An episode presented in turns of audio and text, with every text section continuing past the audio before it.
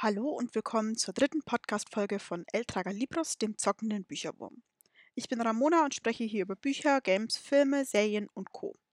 In meiner dritten Folge möchte ich euch von meinen drei Wohlfühlserien erzählen. In diesen Zeiten von Corona und Social Distancing ist es ganz besonders wichtig, dass man viel für sich selbst tut, ähm, um all diese negativen Nachrichten zu verdauen und nicht komplett von ihnen aufgesogen zu werden. Ich konsumiere daher Nachrichten nur noch in kleinen Dosen und habe mir vorgenommen, einfach sehr viel für mich selbst zu tun, was mir gut tut und wo ich, wobei ich mich wohlfühle. Und dazu zählen auch meine Lieblingsserien mit Wohlfühlfaktor. Drei Serien möchte ich euch heute vorstellen, bei denen mein Wohlfühlfaktor sehr, sehr hoch ist, die ich immer anschauen kann, bei denen mein Herz einfach aufgeht, ich mich wohlfühle, die Charaktere sehr schätze oder auch lieb gewonnen habe und die ich einfach immer schauen kann, egal wie es mir geht. Gut, schlecht, traurig, misanthropisch, krank etc. Diese Serien kann ich einfach immer schauen. Die erste Serie hat mich in mein Erwachsenenleben hineinbegleitet, während des Studiums bis zum ersten Job. Nach dieser Podcast-Folge muss ich alle Staffeln wohl endlich nochmal hintereinander wegschauen. Es geht um One Tree Hill, eine Serie, die als Highschool-Serie beginnt und deren Charaktere über die Staffeln hinweg auch erwachsen werden und ins Arbeitsleben eintreten. Es gibt mehrere Hauptfiguren, allen voran die beiden Halbbrüder Nathan und Lukas, die sich nicht ausstehen können und zwischen deren Familien es doch viel Ungeklärtes gibt, ja, die geradezu einen Zwist haben. Lukas beste Freundin ist Haley und die beiden gehören nicht unbedingt zu den angesagtesten Schülern ihrer Highschool, im Gegensatz zum Basketballspieler Nathan und den Cheerleaderinnen Peyton und Brooke. One Tree Hill ist eine US-amerikanische Dramaserie, in der es vor allem um Beziehungen, Liebe und Vertrauen geht. Und die Dynamik zwischen diesen fünf Hauptcharakteren verändert sich von Staffel zu Staffel, genauso wie die Charaktere selbst, die von ja, selbstsüchtigen Teenagern zu mehr oder weniger verantwortungsvollen Erwachsenen werden. Aber bis es dazu kommt, gibt es erstmal ordentlich viel Drama, Liebesverwicklungen, Intrigen und Herzschmerz sowie offene Konflikte, aber auch tiefgründige, echte Freundschaft. Denn Lukas kommt ins Basketballteam der Tree Hill Ravens, dessen Captain Nathan ist. Und damit verstärkt sich die Rivalität der Halbbrüder natürlich noch mehr. Sowie, ähm, dass es dann darum geht, ähm, wer geht mit wem, wer hat welche Freundin. Eben das ganz typische Highschool-Leben. Mal ganz abgesehen davon, dass die komplette Serie daraus besteht, sein Leben auf die Reihe zu bekommen, sich in den richtigen Menschen zu verlieben und seinen eigenen Weg finden, seine eigene Persönlichkeit entwickeln, möchte ich noch zwei Figuren hervorheben, die für mich ganz stark ja, Vorbildcharakter hatten. Und zwar nicht unbedingt, weil sie alles perfekt gelöst haben, sondern weil sie ganz starke Charaktere sind. Und ähm, sie auch außerhalb der Serie mich viel zum Nachdenken gebracht haben. Zum einen, zum einen ist das Hayley James, die sich von einem ganz braven Mädchen weiterentwickelt zu einer passionierten und erfolgreichen Sängerin, die ihrem Herzen folgt, auch wenn dadurch die Beziehung zu ganz eng verbundenen Menschen auf eine harte Probe gestellt wird. Hayley ist der Sonnenschein in One Tree Hill, das kann man durchaus so sagen. Sie ist aber keinesfalls naiv, die einfach so in Abenteuer hineinspringt, sondern sich gut überlegt, was sie tut. Auch wenn man das an der einen oder anderen Stelle der Serie erstmal nicht glauben mag. Sie denkt wirklich über das Für und Wider nach und löst so auch viele Probleme und Konflikte. Man könnte sagen, sie ist so ein bisschen das Bindeglied zwischen dieser Freundestruppe. Und zum anderen möchte ich euch Brooke Davis vorstellen, die ich am Anfang überhaupt nicht einschätzen konnte, denn sie gibt sich nach außen hin als sexy Cheerleader, die vor allem auf Oberflächlichkeiten achtet und ihren nächsten Schwarm von sich überzeugen will. Dabei ist Brooke wahrscheinlich die Figur, die am meisten auf der Suche nach sich selbst ist. Also sie ist die Suchende von One Tree Hill und sie sucht auch nach, dem, äh, nach einem Platz im Leben, sowie nach jemandem, der sie liebt, so wie sie ist, dem sie vertrauen kann, der sie nicht verletzt. Denn ähm, Brooks Beziehungen, egal ob jetzt Liebes- oder Freundschaftsbeziehungen, sind häufig von Vertrauensbrüchen gekennzeichnet. Und so hadert sie sehr damit, wie sie von anderen auch gesehen wird, ähm, wie andere über sie urteilen. Denn nach außen hin setzt sie eine ganz krasse andere Maske auf, was eigentlich ihr Inneres überhaupt nicht so widerspiegelt. Sie ist ein sehr vielschichtiger Charakter, der sehr viel zu geben hat und der mich sehr lange in Gedanken auch begleitet hat, auch ähm, im Hinblick darauf, was für ein Mensch ich sein will und wie ich sozusagen nach außen hin wirken möchte, welche Masken, jeder trägt ja irgendwann mal auch Masken, ähm, welche ich davon tragen will und welche eben nicht. Und die Schauspielerin Sophia Bush, die ähm, Brooke Davis verkörpert, ähm, ist heute noch so mein Bindeglied hin zur Serie, weil ich diese Serie jetzt schon länger nicht mehr geschaut habe, aber definitiv ein Rewatch ansteht. Meine all-time favorite Wohlfühlserie, die ich seit meiner Jugend, ich glaube so ungefähr seit ich 17 bin, als sie in, in Deutschland gestartet ist, immer und immer und immer und wirklich immer wieder anschaue und äh, dementsprechend auch mitsprechen kann, ist Gilmore Girls. Ich bin ein ganz großer Fan von Lore Lorelei und Rory Gilmore. Ein, ja, ein Mutter-Tochter-Gespann und ihre alltäglichen Würden und Abenteuer in der US-amerikanischen fiktiven Kleinstadt Stars Hollow.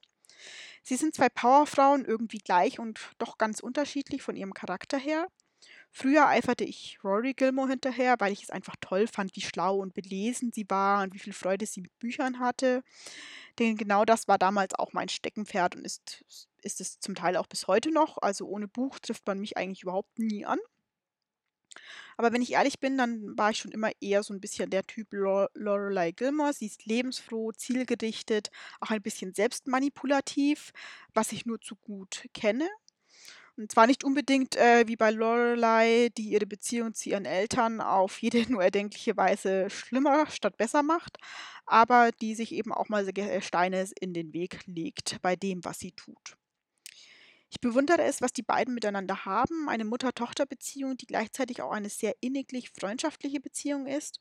Und ja, je älter und weiser ich natürlich werde, desto mehr fallen mir Details auf, die ich mit Distanz betrachte, nicht mehr so gut finde, besonders durch das Revival Gilmore Girls ein ganzes Jahr, das es nach zehn Jahren nach Serienende ähm, auf Netflix jetzt ähm, gegeben hat. Ich glaube, inzwischen ist es auch schon wieder zwei Jahre her.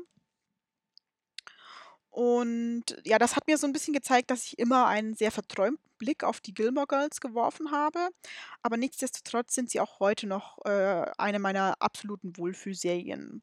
Nur eben jetzt mit einem klareren Blick, mit einem Blick, der auch die Fehler der Figuren sieht und aber dann auch akzeptiert. Also eine Zeit lang konnte ich leider die originale Serie nach dem Revival nicht mehr anschauen, weil ich so sauer auf die Figuren war. Das hat sich aber inzwischen Gott sei Dank auch wieder gelegt. Und dadurch werden sie eben auch einfach menschlicher. Rory ist halt schon, ähm, ja, jung, naiv und manchmal auch sehr selbstbezogen und ähm, schiebt auch Verantwortung von sich weg. Und naja, das hängt natürlich auch ähm, mit den Familienverhältnissen zusammen, ähm, die auch ähm, mit den reichen Großeltern zusammenhängen. Und ja, beide machen auch wirklich schlechte Witze. Gott sei Dank kommen diese schlechten Witze nicht so oft in der Serie vor. Aber am meisten Wohlfühlcharakter erschafft die Kleinstadt Stars Hollow, die voller merkwürdiger und abgehobener Charaktere ist, wie Miss Patty, Babette oder Kirk. Es, ich kann mir durchaus vorstellen, in so einer Kleinstadt ähm, auch leben zu wollen, zumindest wenn man ein akzeptiertes Mitglied ist. Ähm, denn da ist irgendwie immer was los, obwohl es eine Kleinstadt ist. Es gibt einen großen Zusammenhalt und es gibt ein sonderbares Event nach dem anderen. Äh, ja, ich erwähne nur das Stars Hollow Musical aus der Fortsetzung von Gilmore Girls. Es ist äh, ungefähr eins meiner Highlights aus dieser, aus diesen vier Folgen, die zeigen, wie abgedreht diese kleine Stadt eigentlich sein kann. Und damit kommen wir zur dritten Serie, die ich heute vorstellen möchte und die ich eigentlich noch gar nicht so lange kenne, nämlich Miss Fishers Murder Mysteries oder auf Deutsch Miss Fishers mysteriöse Mordfälle. Für mich gehört Miss Fisher zu den glamourösesten Figuren, die es in der TV-Landschaft überhaupt gibt. Sie hat Stil, jede Menge Selbstvertrauen und sie weiß ihr Können, ihren Körper und ihr Wissen zielgerichtet einzusetzen. Sie erklärt sich selbst zur Privatdetektivin in den 1920er Jahren. Sie trägt außergewöhnliche und auffällige Kleidung. Sie spielt mit ihrer Sexualität, verführt die Männer ohne dass sie aber zu einem billigen Begehrobjekt wird. Sie behält die Fäden in ihrer Hand und zwar auf allen Ebenen, beruflich, privat und amorös. Miss Fischer ist trotzdem nicht unfehlbar. Sie hat eine Vergangenheit, in der nicht immer alles glatt lief und sie setzt sich auch mit dieser Vergangenheit auseinander. Aber dennoch wird sie nicht verschämt oder ja äh, bereut ihre Vergangenheit, denn ähm, die hat sie zu der Person gemacht, die sie heute ist. Und Miss Fisher hat einfach Stil. Sie schert sich nicht darum, was ähm, andere über sie urteilen und äh, sie weiß, was sie will. Sie kümmert sich um die Menschen, die ihr am Herzen liegen und will, dass es ihnen gut geht. Und sie hat natürlich auch den Vorteil, dass sie genügend Geld hat, um, um dieses mir ist es egal, was die anderen zu denken, um das auch ertragen zu können. Aber nicht nur Franny Fisher finde ich abgöttisch großartig äh, in Miss Fishers Murder, Myst Murder Mysteries, sondern auch Dottie die von einem einfachen Dienstmädchen zu Miss Fischers Assistentin wird und damit zugleich zu einer modernen Frau. Dottie ist charakterlich eigentlich so angelegt, dass sie niemanden auf den Schlips treten will. Sie ist eine gläubige Katholikin und versucht nach den Regeln der Kirche und der Gesellschaft zu leben. Und dann tritt Franny Fisher in ihr Leben und ihre strikten Moralvorstellungen lösen sich langsam auf. Denn Miss Fisher ist das genaue Gegenteil von tugendhafter Religiosität. Was Dottie nun macht, ist nicht eine zweite Miss Fisher werden, sondern sie passt dieses moderne Leben, die Skurrilitäten und auch die in Anführungsstrichen unmoralischen Haken, die Miss Fisher schlägt, auf ihr Leben an. Dottie eröffnet sich eine ganz neue Welt, in die sie erst ängstlich und dann aber immer mutiger hineinschreitet. Aber nicht nur die Frauenfiguren haben einen Coolness-Faktor bei Miss Fishers Murder Mysteries, sondern auch Detective Inspector Jack Robinson. Ein eigentlich eher konservativer Mann des Gesetzes, der durch Miss Fishers Offenheit völlig vor den Kopf gestoßen ist doch dann auch auf ihr Können setzt und wenn es darauf ankommt und die Chemie und die Dialoge zwischen den beiden sind einfach herrlich. Denn eigentlich passen sie nicht zueinander, aber doch stolpern sie ständig übereinander und zerren, wenn ich das Bild gebrauchen kann, an einem Strick hin und her. Und wenn sie locker lassen, dann geht die Spannung verloren. So, und damit endet die dritte Folge meines äh, Podcasts. Ich hoffe, ich konnte euch zu einer meiner drei Wohlfühlserien inspirieren. Es sind drei ganz unterschiedliche Serien, die mich aber alle in so ein wohliges Wiedersehensgefühl packen, wenn ich sie anschaue. Und damit ähm, freue ich mich aufs nächste Mal.